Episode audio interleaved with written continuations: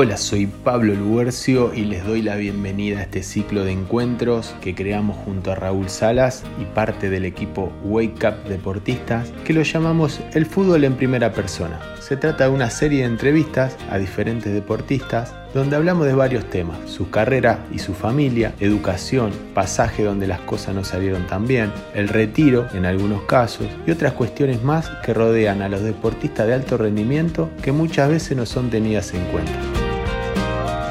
En este nuevo episodio charlamos con Micaela Sandoval, actual futbolista de la Guay Urquiza. Micaela tiene 29 años, es mediocampista y la pisa y juega espectacular, de eso puedo dar fe. Jugó muchos años en el Club Estudiantes de La Plata, siendo su capitana. Así que los y las invito a escuchar a la genia de Mica. Bueno, Mica, es una alegría tenerte yo por ahí, nosotros desconocemos eh, de acá, sos amiga de la casa, eh, sabemos un poco de tu recorrido y de todas las vivencias que, bueno, venís transitando en el, ámbito deportivo, en el fútbol, así que es una alegría poder eh, tenerte acá. nada, comenzamos un poquito con el tema de la presentación, contanos un poquito cómo iniciaste tu carrera, de dónde sos, un poco tu familia, algo donde quizás eh, los que no te conocen por ahí te puedan conocer un poquito más. Bueno, primero agradecer siempre por, tenerme en cuenta y obviamente que siempre voy a tener una buena predisposición para ustedes porque sé que hacen las cosas bien y, bueno, y nosotras las futbolistas sabemos que la difusión también hace muy bien a la disciplina, así que bueno, agradecerles. Bueno, mi nombre es Micaela Sandoval, tengo 29 años, nací en La Plata, soy hincha de estudiantes. Eh, y bueno, y, arranqué muy chiquita jugando al fútbol, eh, en club de barrio allá en, Lisandro Olmos, a los seis años más o menos. Pero bueno, duré poco, era muy chiquita, eh, obviamente la disciplina no está desarrollada, así que a los seis meses, más o menos ocho, ya, ya había dejado de ir. Y bueno, ahí hasta los 14 años más o menos no, encontré dónde poder jugar, así que nada, lo hacía en la escuela, eh, iba a una escuela privada con, con, pollera y bueno, mi mamá me quería matar cuando llegaba con los zapatos todos rotos, bueno, todo un tema, pero nada, siempre mi familia ahí apoyándome, eh, mi papá, mi mamá y mis dos hermanos y mi hermana más chica. ¿Tenía la zapatilla de salir y la zapatilla de jugar al fútbol o no? No, ahí en ese momento. A mí me pasaba eso. Me decía, no, no, estas son las de salir y la de, la que tenés que ir a la escuela, ¿viste? Pero eh, nada. Era lo mismo. Era lo mismo. Claro, el tema es que yo iba con una zapatilla a la escuela y en la escuela jugaba la pelota. Iba a un cumpleaños con una zapatilla y también jugaba la pelota. O sea que terminaban todas igual, así que era lo mismo.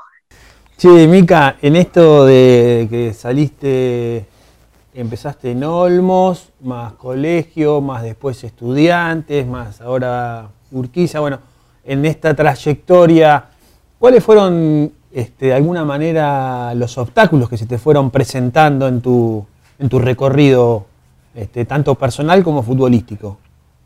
Primero que se me viene a la cabeza, por ejemplo, no sé, conseguir botines buenos, porque yo tengo un pie chico y generalmente me tenía que comprar eh, botines para niños, digamos, y viste, no, o sea, vienen todos pegados, no me duraban nada. Eh, eso fue como siempre lo que, me complicó para conseguir y, creo que hasta hoy en día las marcas no, no se fijan mucho en eso, ¿no? En hacer botines, porque generalmente las mujeres calzamos poco, o sea, tengo compañeras que calzan de, no sé, 34, 35, yo casi 37. Eso es un, como un pequeño detalle que para mí es re importante porque siempre me, costó. Eh, y después, bueno, el no tener club, no encontrar club, el, no sé, en educación física, eh, hacía, las mujeres hacíamos volei y handball y los chicos hacían fútbol y yo me peleaba para poder ir a jugar ahí. Eh, qué sé yo, son pequeñas cosas que, que afectaron porque al contrario, te terminan haciendo más fuerte, ¿no? Pero, pero sí que no me gustaría que siga pasando, por ejemplo. Eh, así que nada, eso por ahí un poco. Qué bueno cómo, cómo lográs ver positivo lo que en teoría sería para cualquiera algo negativo, ¿no? Que, das vuelta a esa, esa, página y ves todas esas problemáticas que quizá no te acompañaban o no te, no, te ayudaban a poder realizar lo que quería, pero bueno, hoy lo ves como, como algo a favor. ¿Cómo, ¿Cómo influía tu familia en eso? Eh, ¿Te acompañaba? ¿Tenés hermanos? Eh, ¿Jugabas con ellos? No sé. Eh, ¿Cómo era ahí el círculo de amigos o cercano? Bueno, eh, en principio en el colegio la verdad que siempre muy bien.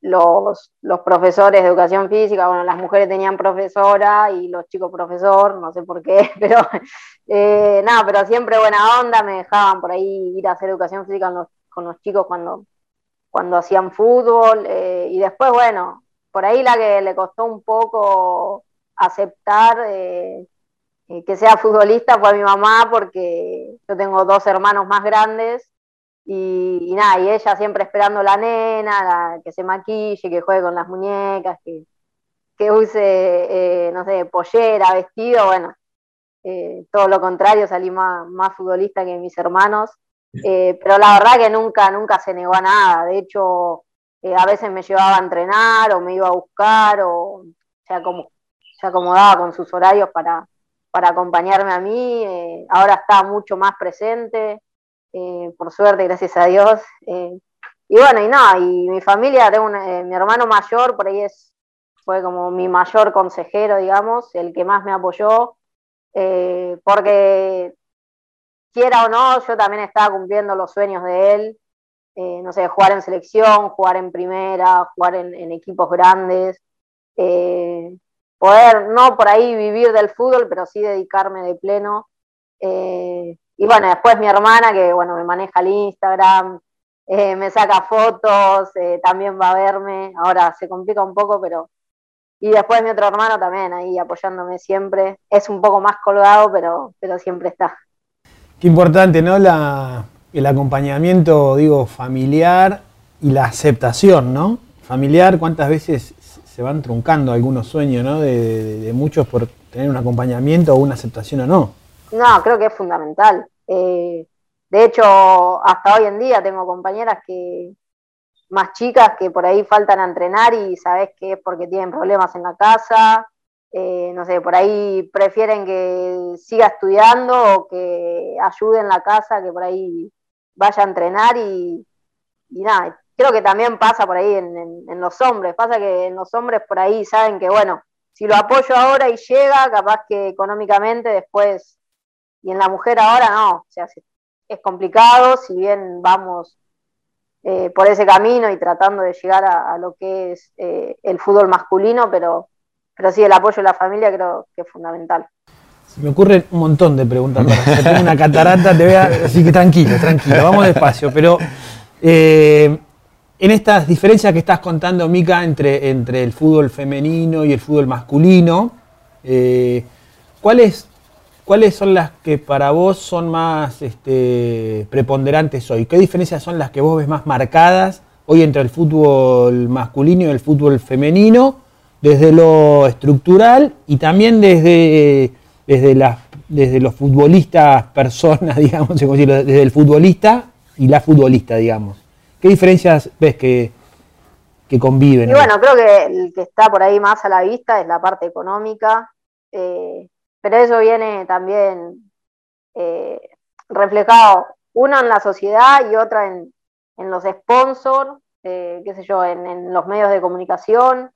Por ahí todavía no se animan a apostar tanto por el fútbol femenino eh, pero a la vez por sabiendo que por ahí, no sé, no llenamos estadios o, por ahí la gente no se levanta un fin de semana a ver un partido de fútbol femenino por la tele. Eh, entonces creo que también es eso, ¿no? Un poco de, la sociedad, de, aceptar que nosotras también podemos jugar, que podemos hacer un lindo fútbol. Eh, entonces, como te decía, por ahí la mayor diferencia es la parte económica, nosotras no poder vivir de, del fútbol, tener que seguir trabajando o, estudiando.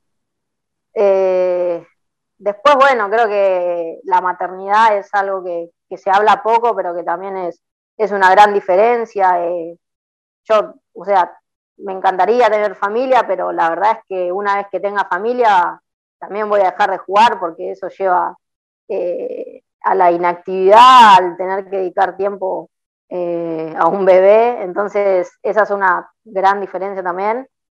Eh, y después, creo que a nivel de profesionalismo, seriedad, creo que hasta nosotras somos un poco más profesionales en ese sentido. así que creo que esas dos diferencias son las que más marcaría yo. ¿Cuántas? Tengo, tengo, más, si tengo más. No, pero ¿cuántas preguntas nos hacíamos hace un ratito antes de arrancar? Porque son temas delicados, quizás para nosotros, viste, el tema de, no incomodar, o viste por ahí, y el tema de la maternidad era un tema que recién decíamos, che, nos gustaría tocar, pero no sabíamos, viste, porque, qué sé yo, por ahí es un, ámbito, por lo menos a mí, que, que no, no me pasa de no conocerlo a fondo y tampoco querer incomodar, invadir. Un poco lo hablábamos recién con las chicas también que, bueno, están más metidas en el tema del fútbol femenino. Pero nada, es algo re importante que, lo puedas decir, lo puedas, porque quizás hoy, hoy no te toca ser madre, pero lo tenés en cabeza y seguramente también lo has vivido, eh, cómo lo ha transitado una compañera también. Sí, verdad, yo siempre eh, obviamente esto de la profesionalización o semi-profesionalización se dio hace poco y yo siempre por ahí pensaba, bueno, eh, no sé, me pongo en pareja a los 25 años más o menos, a los 28, 29 me retiro y, voy a formar mi familia porque sabía que, el fútbol no me iba a dar nada económicamente, entonces más o menos proyectaba como mi vida así. Eh, justo en un momento que yo andaba medio mal futbolísticamente dije, bueno, voy a dejar, ya está, a los 27 años más o menos. Eh, ya estaba en pareja, así que más o menos todo se iba dando como yo lo había proyectado. Y bueno, y se da esto de que, de que iban a dar ocho contratos, eh, así que bueno, decidí por ahí seguir un poco más. Pero por ahí mi novio me dice, eh, y bueno, vamos, o sea, probemos, tengamos familia y después volvés a jugar. Y yo sé que no, porque viví casos de, compañeras que a mí no me gustaría pasar, no sé, eh, una compañera en estudiantes, terminamos de entrenar y, el marido estaba con la, tenía melliza encima, eh, con las bebés ahí afuera, terminamos de entrenar y les daba la teta, por ejemplo.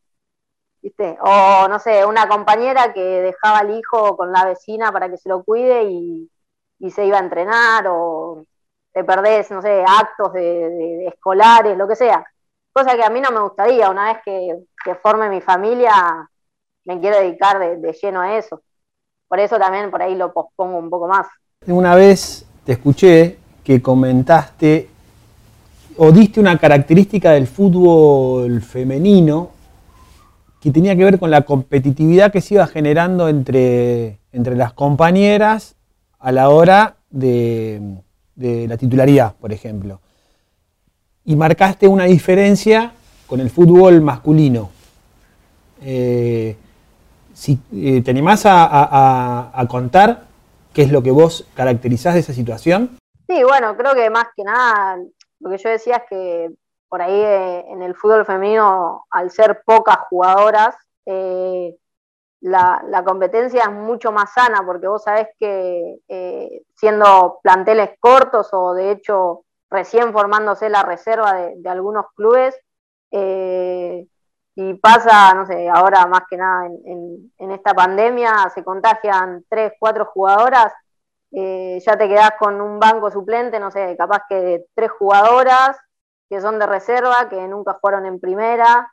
Entonces, cualquier jugadora que, que, venga al, plantel es siempre bien recibida y, con los brazos abiertos sabiendo que, viene a sumar. Y por ahí la diferencia con los hombres es que eh, son tantos para tan pocos lugares que, que terminás por ahí o termina, no sé, eh, tratando mal o, despreciando o, haciéndole saber que, el lugar se lo tiene que ganar de verdad eh, y creo que, esa es una, gran diferencia entre los dos fútbol.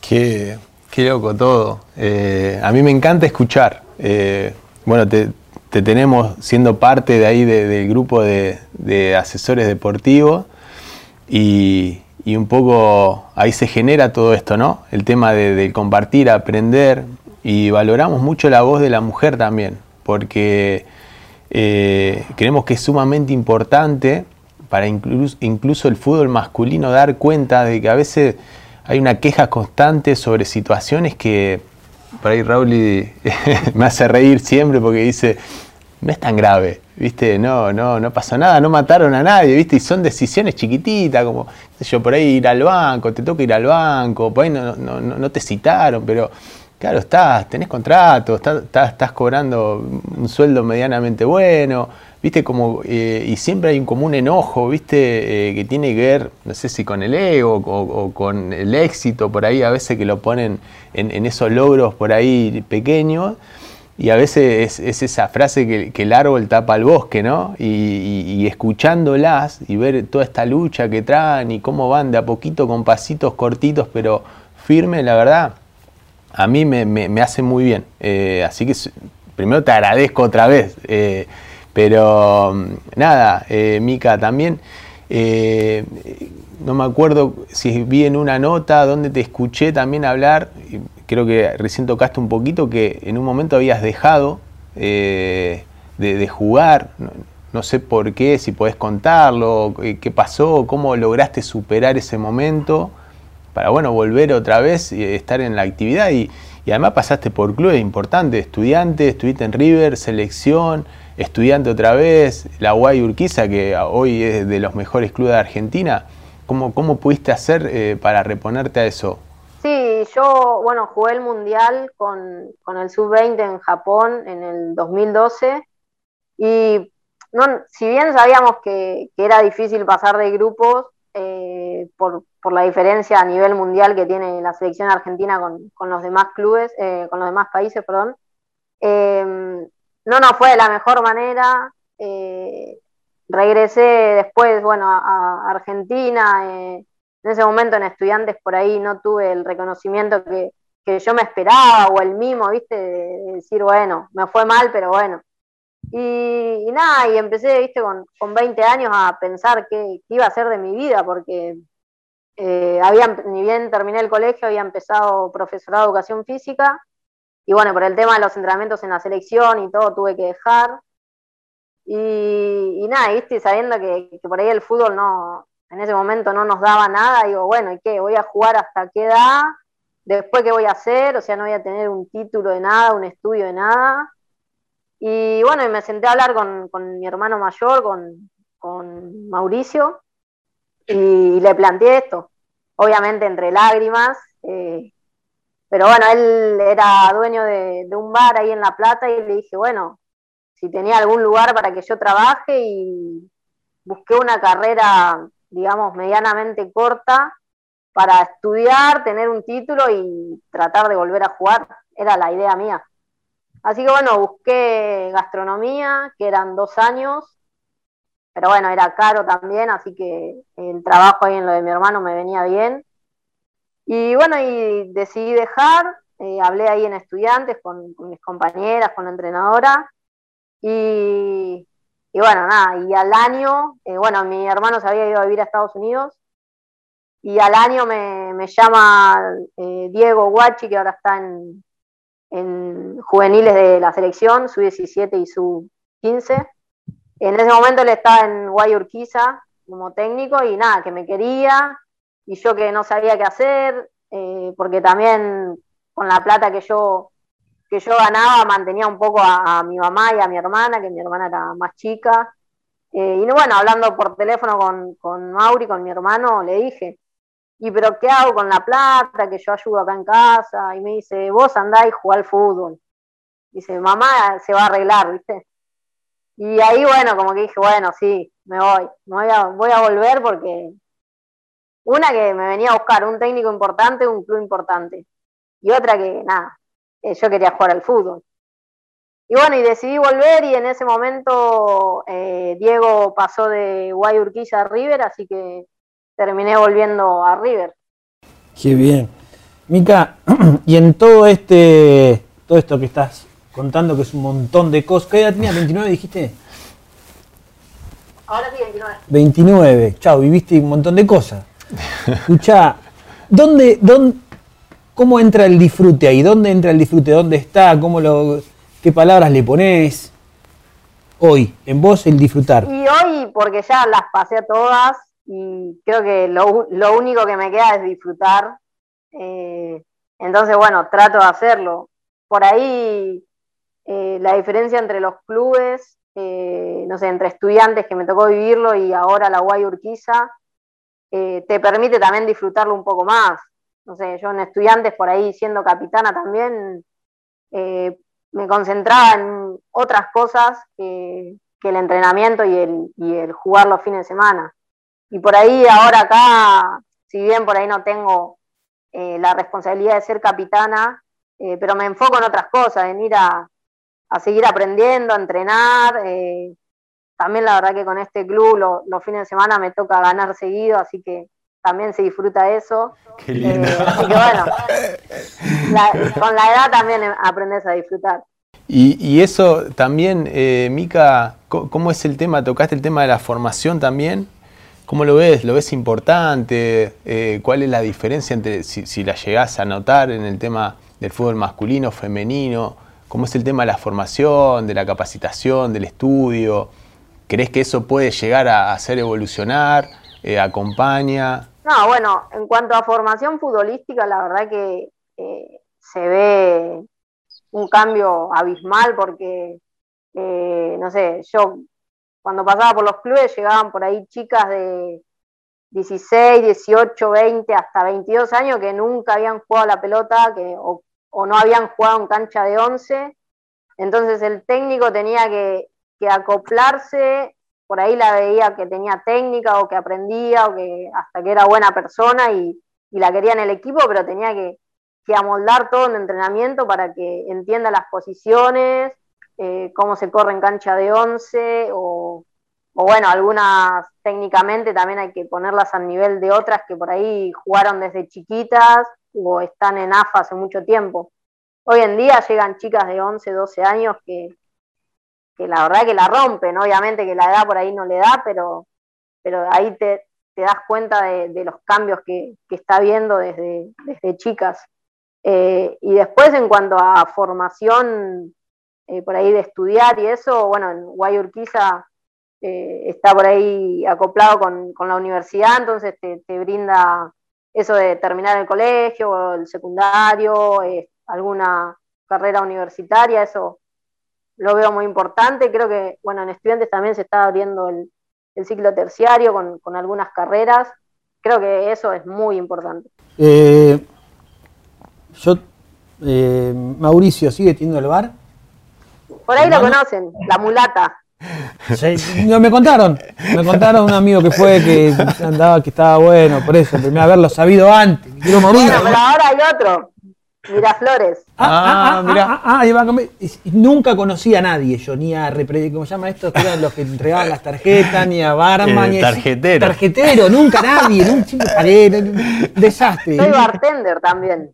Vamos, Mica, sos una genia total. Escuchame una cosa, bueno, seguimos en línea después entonces. Cuando se termina el programa, seguimos en línea, escuchame. Qué grande. Podríamos tener una sección, ¿no? Acá. Sí, por favor. Que venga con los tragos. Ya lo vamos a hacer. Tranquilo, despacio, si no hay apuro. Ya lo vamos a hacer. Ahora, cuando se permita más el, encuentro, ya lo vamos a hacer. Sí, muy bien. Che, bueno, Mica, no, nada. Por, por mi parte este, liberarte ahora que tenés entrenamiento y seguir, y seguir este, adelante. Y nada, por ahí un poco, que en realidad ya lo, fuiste comentando, ¿qué, ¿qué te imaginás del futuro tuyo? ¿Qué te esperás? ¿Lo pensaste? ¿Te pusiste a pensar? Eh, la verdad que sí y no. Eh, con todo este tema del COVID y eso, como que los proyectos, viste, y el pensar a futuro como que un poco se, va fumando, lo, lo, vivís por ahí día a día, año a año. Eh, la idea mía siempre fue, después del retiro, estar ligada, seguir ligada al fútbol y más que nada al fútbol femenino y por ahí tratar de cambiar las cosas y que las chicas que vienen atrás no vivan lo que, lo que nosotras tuvimos que vivir. Eh, desde el lugar que me toque, tanto como entrenadora, como asesora, como directora deportiva, Eh, pero bueno, estoy haciendo varios cursos, así que en algún lado me, voy a meter. Eh, pero no, más que nada eso, seguir ligado al fútbol y tratar de, cambiar las cosas. Yo tengo, yo tengo, tengo una última que, que, va relacionada un poco a esto, ¿no? ¿Cómo fue eso de la historia del bidón? que tiene que eso también lo podrías modificar, ¿no? Ese igual prefiero no modificarlo. Qué no, eso fue una locura, la verdad que impensado. Eh, me acuerdo ese año, eh, bueno, se dividía los primeros ocho, creo, eh, o seis equipos jugaban la Copa de Oro, que de hecho la ganó Guay Urquiza, pero nadie se acuerda que, ese año la ganó la Guay. Eh, y bueno, y los de abajo por, por, la permanencia, pero a su vez se llamaba Copa de Plata, el, torneo, digamos. Entonces, bueno, eh, nos tocó ganarla y, nada, imaginamos, yo, yo me imaginaba, bueno, Copa de Oro le van a dar al campeón una copa dorada, digamos, y Copa de Plata una copa plateada. Así que nada, fuimos por ahí con esas ilusiones. Me acuerdo que el primer partido habíamos ganado 4 a 0 excursionistas en el country.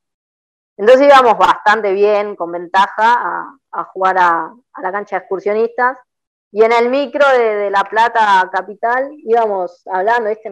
yo no tomo, pero las chicas decían, bueno, armamos en Fernet en la copa, ¿viste? Típico de, todo, todo, festejo, digamos. Eh, y bueno, nada, terminó el partido, yo estaba en el banco, o sea, había salido, estaba en el banco, Terminó el partido, bueno, habían ido nuestras familias, entraron, festejaron, qué sé yo, y en un momento dije, bueno, ya no sabíamos qué hacer, ¿viste? Cantamos, sacamos fotos, tiramos papelitos. Bueno, vamos, o sea, el momento de levantar la, copa. La copa, la copa. Claro. Y bueno, no había copa, o sea, no había. Y me acuerdo que estaba mi cuñado ahí, que, saca fotos, también hace videos. Y le digo, bueno, ya fue, agarremos. Ahí estaba el bidón que, que tomábamos agua nosotras, que tenía el escudo de estudiantes.